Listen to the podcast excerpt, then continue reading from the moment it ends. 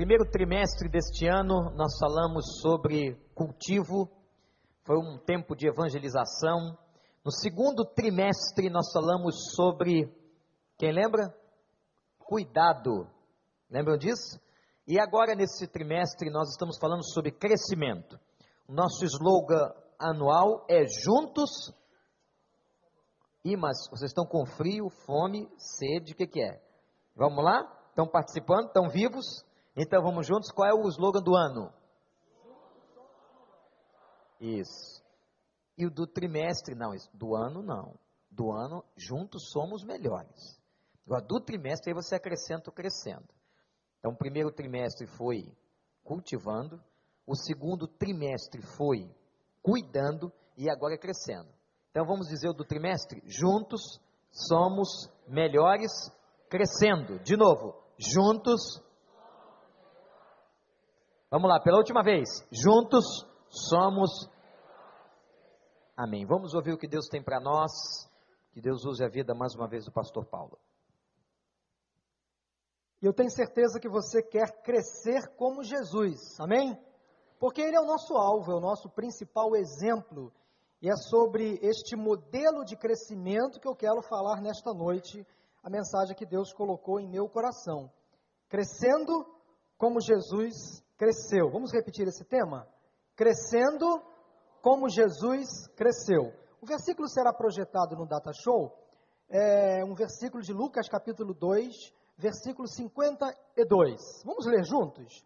Jesus ia crescendo em sabedoria, estatura e graça diante de Deus e dos homens.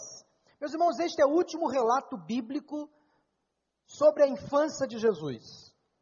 Aos 12 anos, ele foi apresentado no templo pelos seus pais, Maria e José, seguindo uma lei, um costume judaico, que todo ano as famílias judaicas iam ao templo para apresentar os seus filhos, os meninos recém-nascidos, aos oito dias para ser circuncidado e aos 12 anos para ser apresentado ao templo.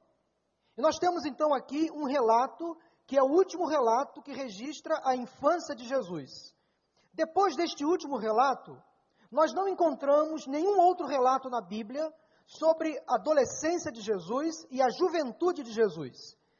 Ele novamente é apresentado com cerca de 30 anos, quando inicia o seu ministério, quando foi batizado por João Batista no Rio Jordão Logo após é tentado no deserto, e o primeiro milagre que Jesus realiza, justamente num casamento lá em Caná da Galileia. Então, entre 12 e 30 anos, nós não temos registros bíblicos sobre esta fase da vida de Jesus. É importante salientar. A bem da verdade, outros livros históricos, por exemplo, tentam trazer algumas informações sobre este período da vida de Jesus. Mas nós vamos entender que Jesus cresceu como qualquer menino, e esse versículo ele nos traz uma ideia de que Jesus era 100% Deus e 100% homem. Mas na sua humanidade, ele não experimentou pecado algum. Segundo o evangelista Lucas, então, Jesus ia crescendo em sabedoria, em estatura e em graça diante de Deus e diante dos homens. Eu tenho certeza que eu e você queremos crescer como Jesus cresceu. Nestes três meses do ano, quando estamos enfatizando o crescimento espiritual, o nosso principal modelo, o nosso alvo deve ser a pessoa de Jesus. Ele é o nosso referencial. E eu quero, com base então neste versículo, deixar para vocês nesta noite os quatro estágios da evolução, do crescimento de Jesus primeiro lugar, Jesus crescia, conforme Lucas acabou de dizer, em sabedoria. Como qualquer criança, Jesus passou pelo estágio ou pelos estágios de um desenvolvimento, sendo sempre ele perfeito para a sua idade, ele sempre foi uma pessoa destacada. Jesus se desenvolveu em sabedoria, não obstante o fato de ser ele o próprio Deus, o Deus onisciente, conhecedor de todas as coisas. Mas, pastor, se Jesus era e é Deus, sabedor de todas as coisas, conhecedor de todas as coisas, por que ele precisou aprender algumas coisas. O que Jesus de fato aprendeu? Se ele era e é o próprio Deus, por que precisou crescer em sabedoria? Jesus, na sua humanidade, cresceu em sabedoria para nos deixar este exemplo. Ou seja, se ele cresceu em sabedoria, nós também precisamos crescer em sabedoria. Se ele buscou o conhecimento, nós devemos fazer o mesmo. Mas o que Jesus aprendeu? Dentre muitas coisas, meus irmãos, que Jesus teve que aprender, eu quero destacar apenas três. Por exemplo, Jesus teve que aprender uma profissão. Talvez você não saiba, mas José, o pai humano, podemos assim dizer, de Jesus, era carpinteiro. E alguns registros históricos nos mostram que José morreu, Maria ficou viúva, quando Jesus ainda era um adolescente. E ele, por ser o filho primogênito de Maria, teve que aprender o ofício profissional de José. E quando José morreu, Jesus passou então a ser o responsável pela sua família, a ser o provedor financeiro da sua família. Então Jesus teve que aprender uma profissão. Se você abrir a sua Bíblia em Marcos capítulo 6, versículo 3, Jesus é chamado de o carpinteiro. Quando ele volta a Nazaré, a sua cidade onde foi criado, ele é identificado como o carpinteiro. Não é este o carpinteiro, filho de Maria, irmão de Tiago, José, José, Judas e Simão? Não estão aqui conosco as suas irmãs? Então Jesus era conhecido como o carpinteiro em Nazaré, onde passou a sua adolescência, parte da sua juventude, até iniciar o seu ministério com cerca de 30 anos de idade. Então Jesus teve que aprender uma profissão. E como é bom ter uma profissão? Nós, aqui, nós aqui temos, irmãos, diversas profissões. Temos militares, temos profissionais da área de saúde, temos profissionais de diversas outras áreas técnicas, como é bom ter uma profissão. Eu lembro que a minha primeira profissão foi técnico de refrigeração. Nada a ver com o que eu sou hoje. Mas eu fiz um curso no Senai para aprender a consertar geladeira. Não era o plano que Deus tinha para a minha vida. Mas eu tive que cursar um curso, foi a minha primeira profissão. Eu trabalhei numa autorizada da rede Brastemp de geladeiras. Foi uma primeira profissão. Qual é a sua profissão? Você já tem uma profissão? Quem sabe adolescentes aqui, jovens ainda, que não têm uma profissão. Mas é bom ter uma profissão, é bom saber fazer alguma coisa. É bom ter um ofício profissional. Então nós precisamos aprender uma profissão, porque Jesus também aprendeu uma profissão. Ele não vivia na ociosidade, apesar de ser o filho de Deus. Apesar de ser o dono de todas as coisas, ele se submeteu na sua humanidade e teve que aprender uma profissão. Segundo lugar, Jesus teve que aprender a cuidar da sua casa. Como já disse, com a morte de José, ele, o filho primogênito de Maria, teve que assumir o lugar de seu pai, que era o de ser o principal sustentador financeiro da família. Jesus teve que cuidar da sua casa, dos seus irmãos, das suas irmãs, cuidar da sua mãe. Maria teve outros filhos, filhos com José. E pelo que Marcos 6,3 nos mostra, de fato era uma família muito grande, muito numerosa. E Jesus, então, como filho mais velho, teve que ocupar o lugar de José na administração financeira da casa onde morava. Dos 12 aos 30, Jesus, então, pelo que nós podemos entender, ele foi o chefe da casa. Ele estava cumprindo o seu papel como sacerdote do lar. Ele aprendeu a cuidar da sua casa e da sua família. Todos nós, meus irmãos, temos responsabilidades familiares. Todos nós temos um papel que desempenhamos na nossa casa. Eu e você, você e eu. Todos nós temos que cuidar da nossa casa, cuidar da nossa família. Todos nós que, temos que assumir os nossos papéis dentro da nossa casa. Se você é pai, se você é mãe, você tem o seu papel. Se você é um filho, irmão, você tem o seu papel. Todos nós temos que aprender a zelar pela nossa casa, pela saúde espiritual e emocional daqueles que ali conosco vivem. Em terceiro lugar, Jesus aprendeu a valorizar a religião. Não havia nenhuma necessidade, veja bem, parece uma incoerência. O próprio Cristo, Filho de Deus, aprendendo ofícios religiosos. Jesus nasceu numa cultura judaica. Maria e José eram judeus. Aos oito dias de nascido, ele foi levado ao templo para ser circuncidado numa cerimônia judaica. Diz Lucas 2, a partir do versículo 41, que todos os anos os seus pais iam a Jerusalém para a festa da Páscoa e levavam Jesus a tiracolo. Jesus, menino, foi criado na cultura, na religião judaica. Ele aprendeu a valorizar a religião. Religião é o religare, é aquilo que nos leva a Deus. Ora, pastor, mas por que Jesus, sendo o próprio Deus, precisou valorizar a religião? Para nos deixar o exemplo, para nos deixar este modelo a ser seguido. Jesus teve que aprender a valorizar a religião dos seus pais.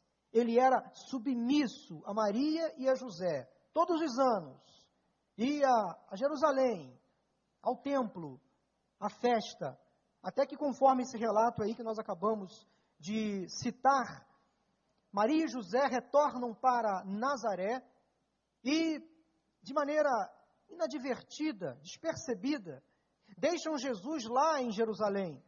Depois de dias caminhando para casa, eles percebem que Jesus não estava entre aqueles meninos que ali participavam daquele grupo de volta para Nazaré. Maria e José resolvem então voltar a Jerusalém e lá encontra o menino Jesus, 12 anos de idade, no templo, sentado com os mestres, interrogando e sendo interrogado. Jesus aprendeu a valorizar a religião.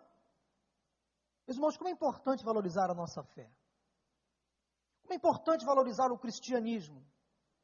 Como é bom saber que nós servimos a um Cristo que está vivo, que ressuscitou dentre os mortos. Nós precisamos de fato abraçar a causa que nos move a Deus. O que nos leva a Deus é Jesus. Eu tenho que valorizar a fé, a religião que eu tenho, a religião cristã, a religião do próprio Deus. Em relação à sabedoria, você precisa crescer em sabedoria, em todos os aspectos da sua vida. Quando foi, por exemplo, a última vez que você alimentou a sua mente com conteúdo realmente, realmente relevante e edificante? Quando foi a última vez que você sentou-se para ler um bom livro, para ouvir um bom sermão, uma boa música, assistir a um bom filme? Isso é sabedoria, isso é conhecimento. Quais são os seus planos acadêmicos? Será que você parou de estudar e achou que já sabe tudo, que não tem mais o que aprender? Quais são os seus projetos para aumentar, por exemplo, o seu conhecimento bíblico? Você é um leitor assíduo da Bíblia? Você frequenta, por exemplo, a escola bíblica? Tem paixão pelo ensino bíblico ou pelo ensino acadêmico? Está procurando conhecer mais o Deus a quem você serve, a quem você dedica culto? Primeiro lugar, nós aprendemos com Jesus a crescermos em em sabedoria. Segundo lugar, Jesus crescia em estatura. O que Lucas quer dizer aqui é que Jesus não só crescia em tamanho, mas tinha uma saúde perfeita e equilibrada. Isso é importante destacar. Ele não só crescia em tamanho, mas ele era um menino saudável. Aos 12 anos, ele já demonstrava que tinha uma saúde perfeita e equilibrada. O crescimento de Jesus em estatura era uma evidência de que ele era uma pessoa saudável, sadia, enquanto um ser humano ele era equilibrado na esfera física, emocional e espiritual. Então ele esbanjava a saúde. Ele esbanjava ser um menino muito bem criado. Porque ele crescia em estatura. A saúde física, por exemplo, é o resultado de uma dieta apropriada e balanceada, aliado a um bom descanso, a um bom período de descanso, manter exercícios físicos regulares, uma boa atividade de lazer. Há quanto tempo você, por exemplo, não vai ao médico, não cuida do seu corpo, da sua saúde física, da sua saúde mental, da sua saúde emocional. Nós precisamos, meus irmãos, cuidar da nossa mente, da nossa alma, cuidar dos nossos relacionamentos, atentar para as nossas escolhas, as influências que estão à nossa volta. Eu e você precisamos cuidar da nossa saúde emocional, cuidar do coração, cuidar da mente. Eu e você precisamos cuidar da nossa saúde física, ir ao médico, fazer um check-up, cuidar do nosso corpo, que é templo do Espírito Santo de Deus, não contaminar esse corpo com as iguarias que o mundo pode nos oferecer. Mas o meu corpo, o seu corpo, deve ser bem tratado. Você tem cuidado do seu corpo, da sua saúde física, tem se alimentado bem? Há um programa na televisão que tem como título o seguinte: Você é o que você come. É verdade, como a nossa alimentação pode interferir no nosso futuro. A falta de exercícios físicos faz muita falta. Ora, pastor, isso pode ser algo tão banal, tão trivial. Não, é importante. Destacar que se nós cuidarmos do nosso corpo, da nossa alimentação, nós podemos ter uma vida muito mais longa, muito mais saudável. Então, vá a um nutricionista, a um médico que vai cuidar da sua saúde corporal. Faça uma dieta, caminhe, pedale, nade. Só não faça nada. Mas faça alguma coisa para manter esse corpo, essa carcaça, sempre muito bem cuidada. Nós estamos vivendo aí o advento das academias, das, dos remédios, né, para manter um corpo saudável. Claro, tirando os excessos, os exageros. É muito bom crescer em estatura. É muito bom ter um corpo saudável. Corpo são, mente sã. Então nós aprendemos hein, com Jesus, nós também devemos cuidar do nosso corpo, da nossa alma, das nossas emoções, porque Jesus demonstrava tudo isso.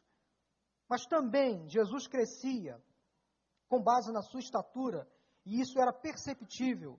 Ele tinha também uma boa saúde espiritual. Nós precisamos cuidar do nosso espírito, do nosso relacionamento com Deus. Precisamos cuidar da nossa vida espiritual.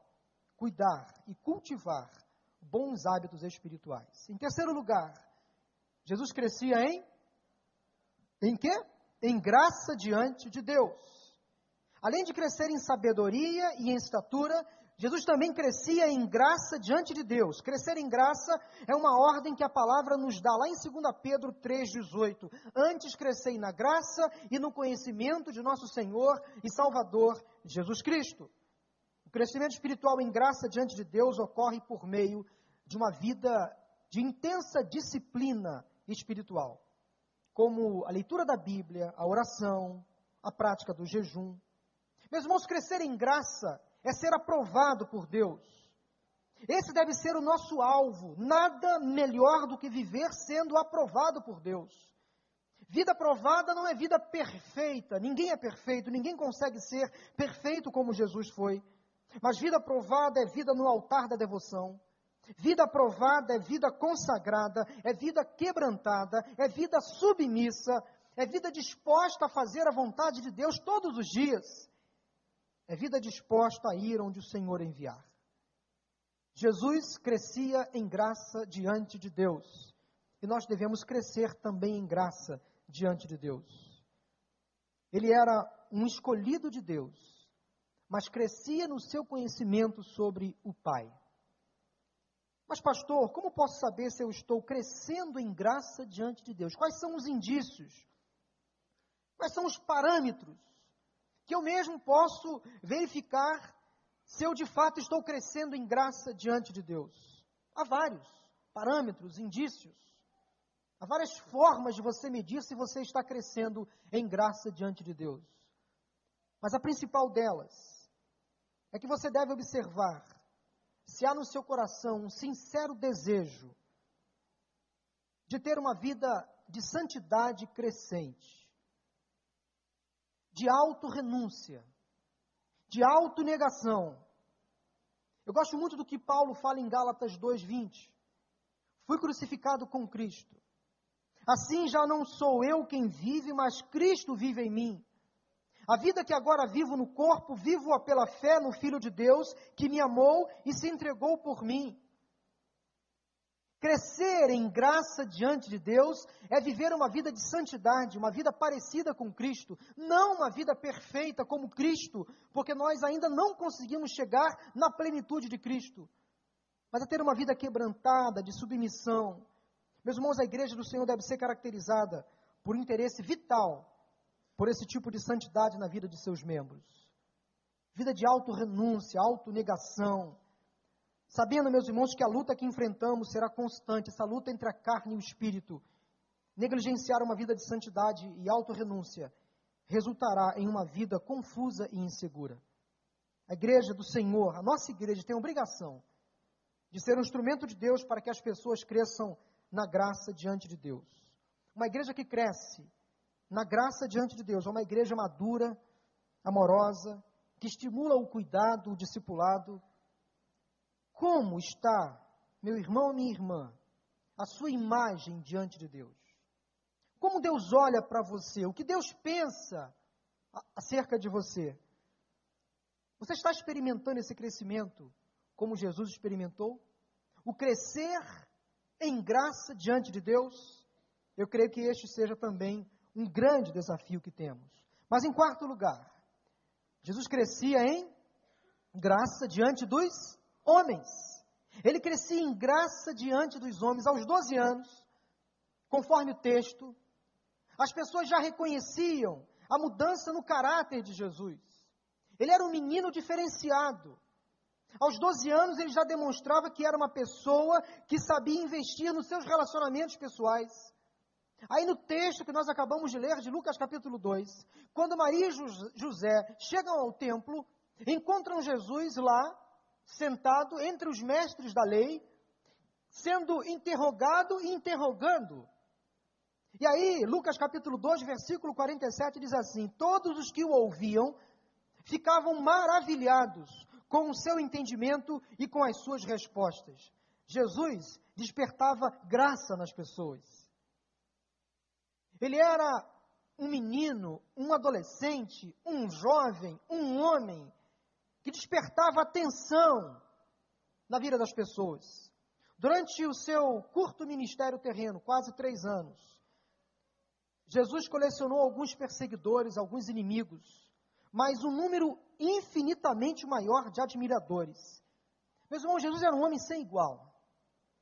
As pessoas gostavam do seu jeito de ser.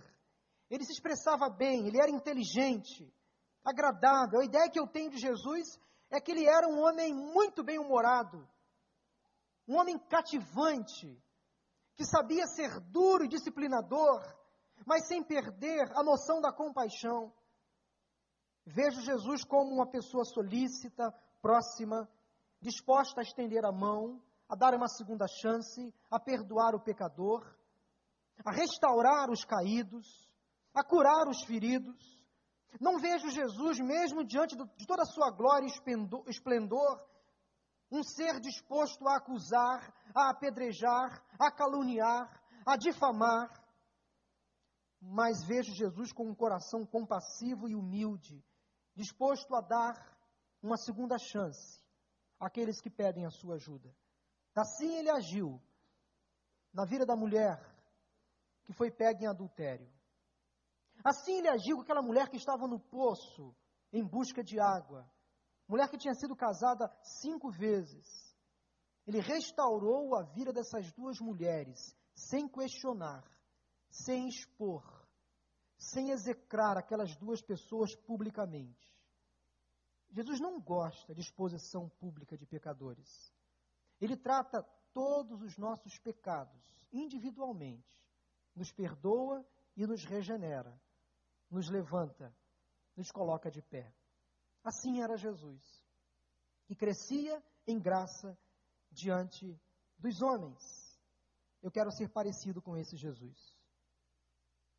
E eu creio que você também quer ser parecido ou parecida com esse Jesus, que cativava as pessoas, que era um homem dócil, humilde, que era um homem alegre, espontâneo, e que as pessoas gostavam de estar ao lado dele.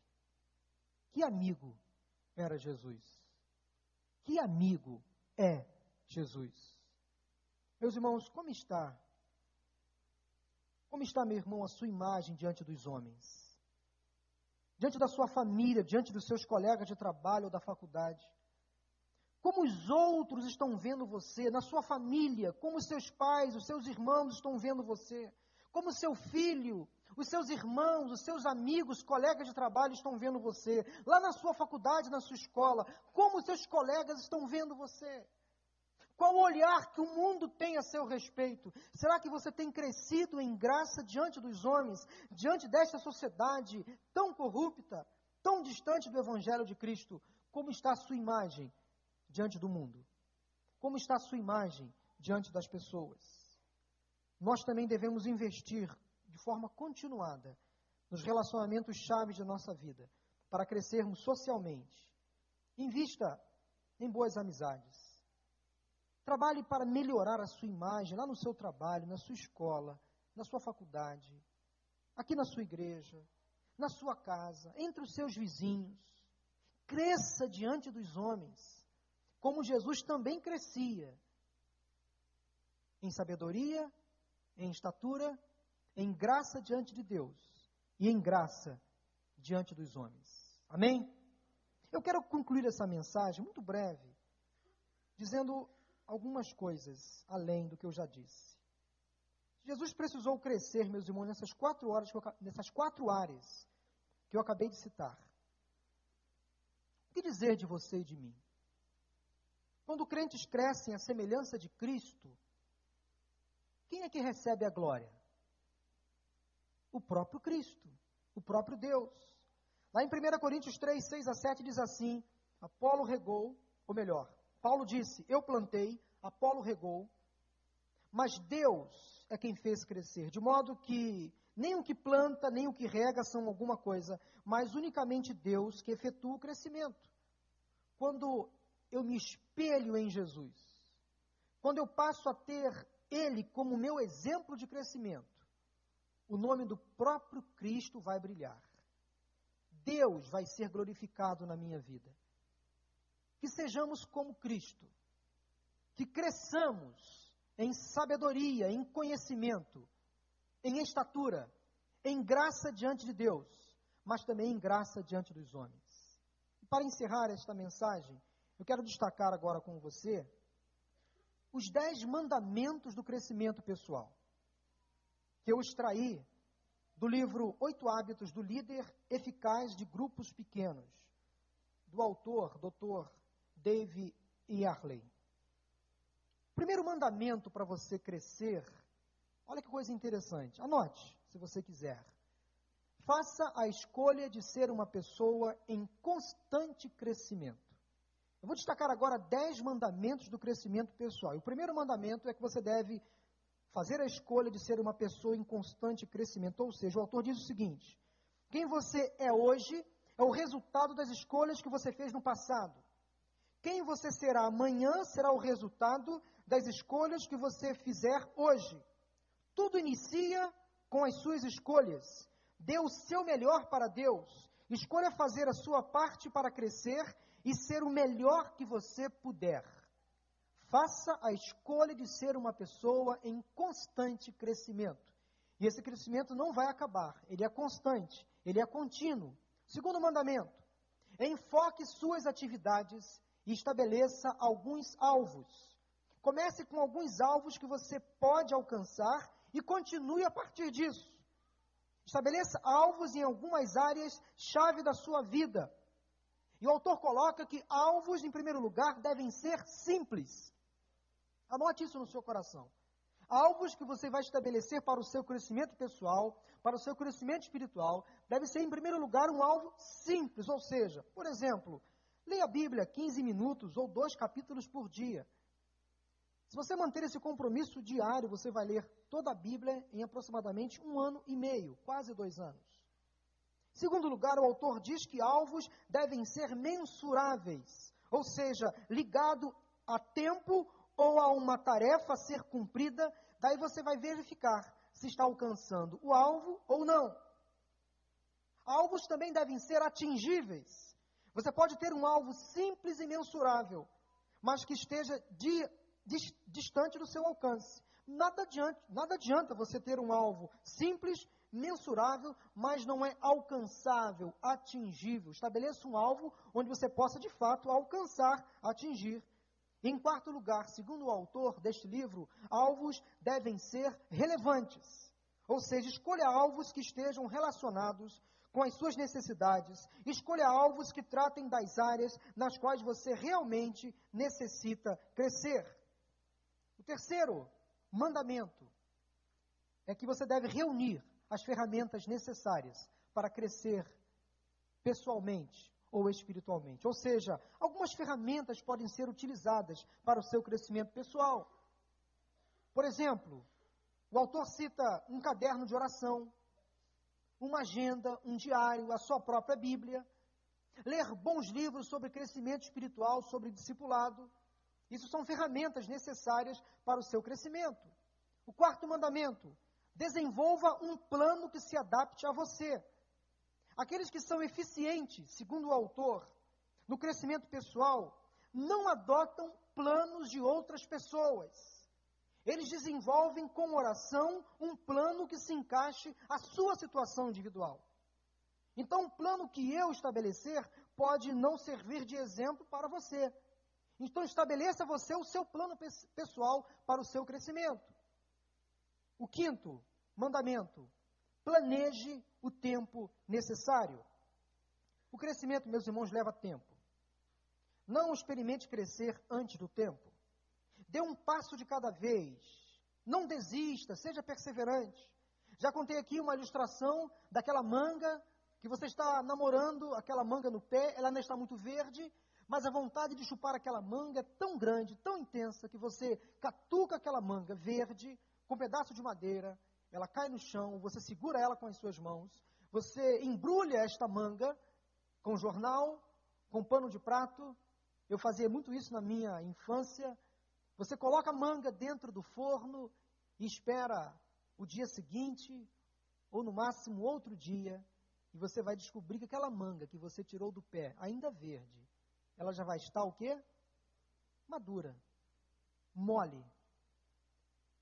Mas o sabor nunca será o mesmo. Essa breve ilustração, muito do nosso cotidiano, Significa dizer que o nosso crescimento espiritual demanda tempo. Já disse aqui numa pregação anterior que igreja não, é, não pode ser considerada como uma padaria, que surgem fornadas e mais fornadas de crentes, maduros de uma hora para outra. Não.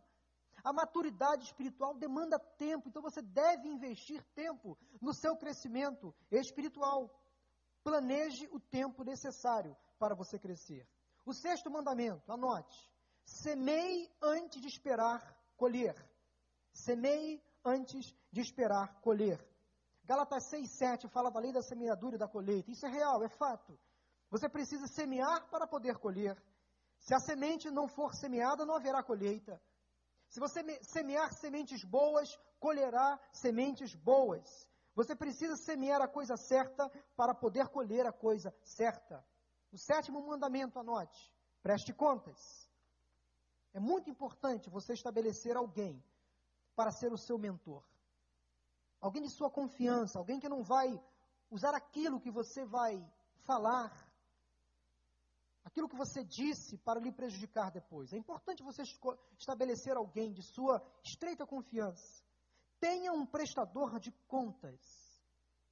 Pode ser o seu melhor amigo, o seu cônjuge, o seu pai, a sua mãe, o seu irmão, o seu irmão em Cristo, o seu pastor. Mas estabeleça alguém para você prestar contas. Há uma recomendação bíblica, meus irmãos, não muito praticada na sua inteireza, que nós encontramos em Tiago 5,16, que é a seguinte: Portanto, confessem os seus pecados uns aos outros e orem uns pelos outros para serem curados. A oração de um justo é poderosa e eficaz. Esse versículo, durante muito tempo, ele foi de uma certa forma deturpado. A primeira parte do versículo não é praticada por muitos de nós.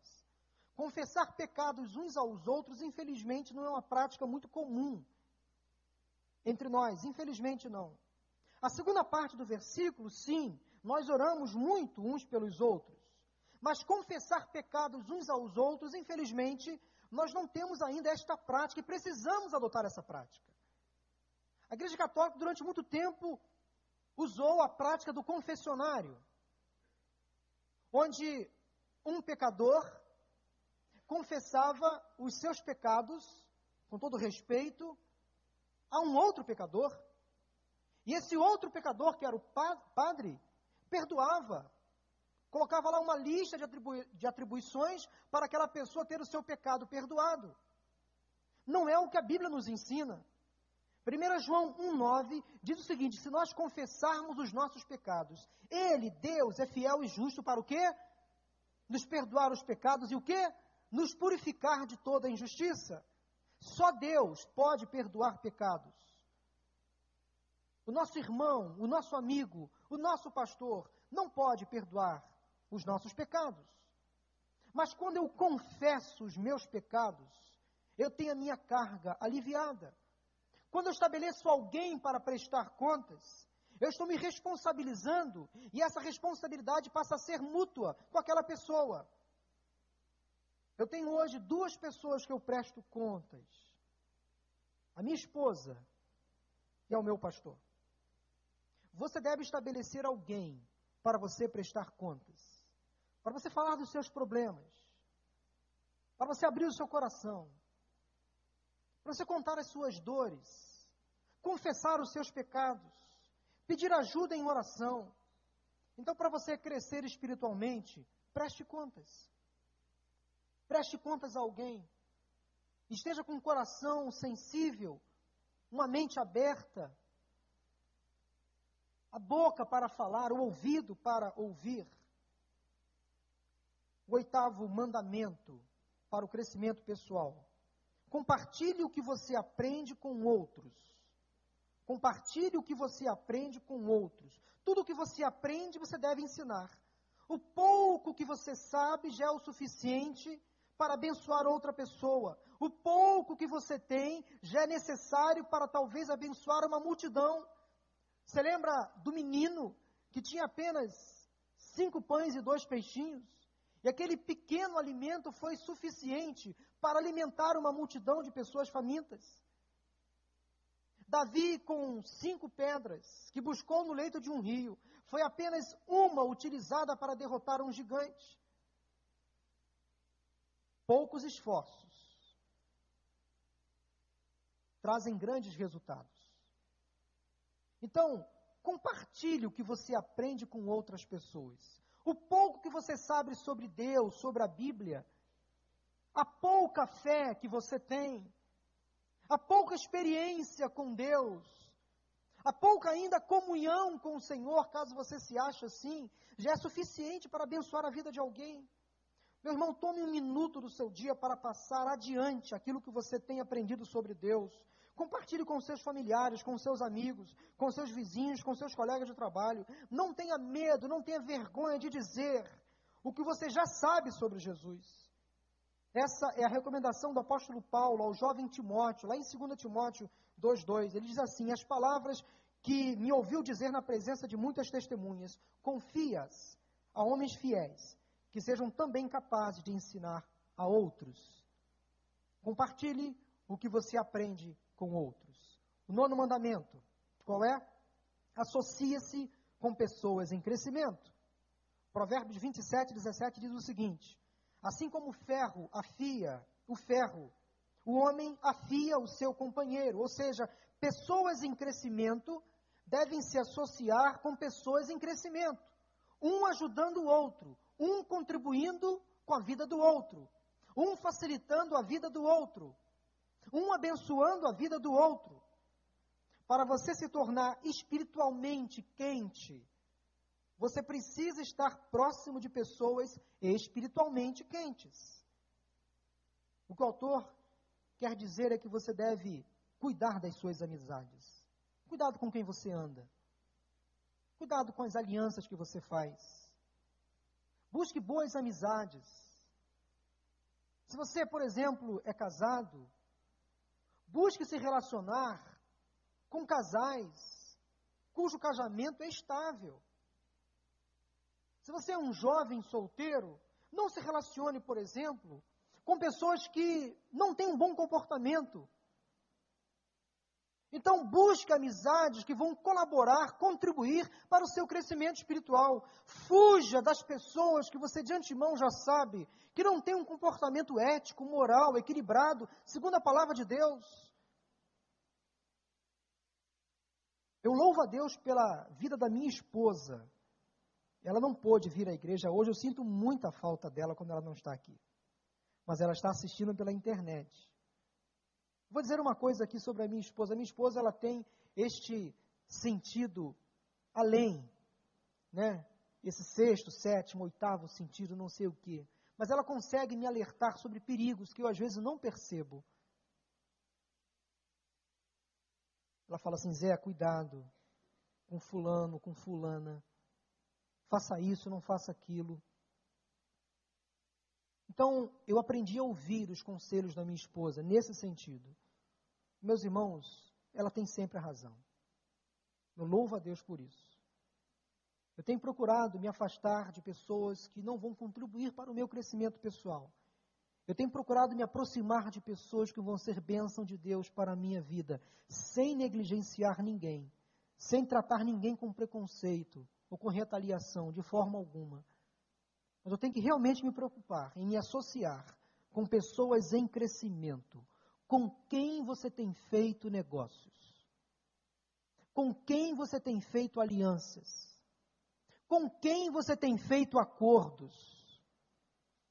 Busque rever a relação de amigos, colegas que você tem. Quem você leva para dentro da sua casa? Com quem você tem compartilhado a sua dor, os seus problemas? Preocupe-se com isso. Uma pessoa, um crente em crescimento espiritual, pessoal, ele deve se associar com pessoas em crescimento. 1 Coríntios 15, 33 diz o seguinte: Não se deixe enganar. As más companhias ou as más conversações corrompem os bons costumes, os bons hábitos. Então, cuidado com quem você anda. Aproxime-se de pessoas que você sabe que vai abençoar a sua vida. Peça a Deus discernimento. Senhor, me afaste das más companhias, dos maus exemplos. Eu quero ter por perto pessoas que o Senhor mesmo vai me delegar. Amém? E o décimo mandamento, anote. Coloque em prática o que você aprende. Tente colocar tudo o que você aprendeu em prática. Faça o esforço de viver o que realmente está aprendendo. O que você aprende em cada culto, em cada reunião de PG, em cada aula da escola dominical, você deve colocar imediatamente na sua lista de prioridades. Meus irmãos, este é um desafio para todos nós. O que eu ouço aqui, ou o que eu falo aqui, eu não posso adiar. Eu não posso colocar na gaveta do esquecimento ou no armário da do adiamento. O que eu ouço na igreja, o que eu aprendo na escola bíblica, o que eu absorvo no meu pequeno grupo, tem que começar a colocar em prática. Eu costumo dizer que há duas diferentes, há dois crentes. Quando o assunto é absorção do conteúdo bíblico, existe o crente enxada e o crente pá. Sabe qual a diferença entre o crente inchada e o crente pá? O crente inchada é quando ele, ao ouvir uma mensagem, ele traz para si. Opa, é para mim. Eu recebo. Eu preciso. Tá vendo? Inchada. Ele traz para ele o conteúdo que ele está absorvendo. O crente pá é aquele que ouve e transfere. Ah, não é para mim. Ah, isso que o pastor está dizendo, nada a ver comigo. Eu vim aqui hoje para ouvir outra mensagem. Eu, eu, vim, eu vim aqui hoje para ouvir o pastor Wander. Eu tinha certeza que se o pastor Wander pregasse, ia pregar melhor do que o pastor Paulo. Aí sim, ele ia falar o que eu preciso ouvir. Esse é o crente pá, né, pastor? Que não recebe, transfere. Ah, se a minha esposa estivesse aqui. Ah, se meu marido estivesse aqui para ouvir essa palavra. Ah, se meu filho estivesse aqui. Está sempre transferindo para outras pessoas o que deve ser para ele. Então, quantos crentes pá nós temos aqui? Amém. Nenhum. Graças a Deus. Agora, quantos crentes enxada nós temos aqui? Amém ou misericórdia? Amém. Senhor, eu recebo, é para mim, eu preciso ouvir essa palavra. Eu recebo, realmente, eu preciso aprender, eu preciso crescer, eu preciso colocar em prática aquilo que eu aprendo, eu procuro, eu preciso exercitar a minha fé. Vamos firmar hoje o compromisso de crescermos, meus irmãos, como Jesus cresceu?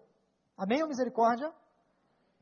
Esquecer os erros passados, confessar os pecados, buscar um verdadeiro quebrantamento e arrependimento e seguirmos a nossa caminhada cristã conforme Jesus, tendo Ele como nosso modelo.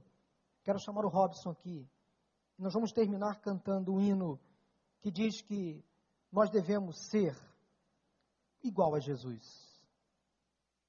Que ele crescia em sabedoria e em estatura, em graça diante de Deus e em graça diante dos homens. Vamos nos colocar de pé nesta hora? Quero convidar o pastor Wander para orar, encerrando este culto. Vamos orar. Pai, obrigado por esta palavra, por tantos ensinamentos sobre o crescimento. Que sejamos realmente crentes que desejem crescer. Que venhamos a crescer em nossas vidas em todas as áreas. Que o Senhor possa nos abençoar.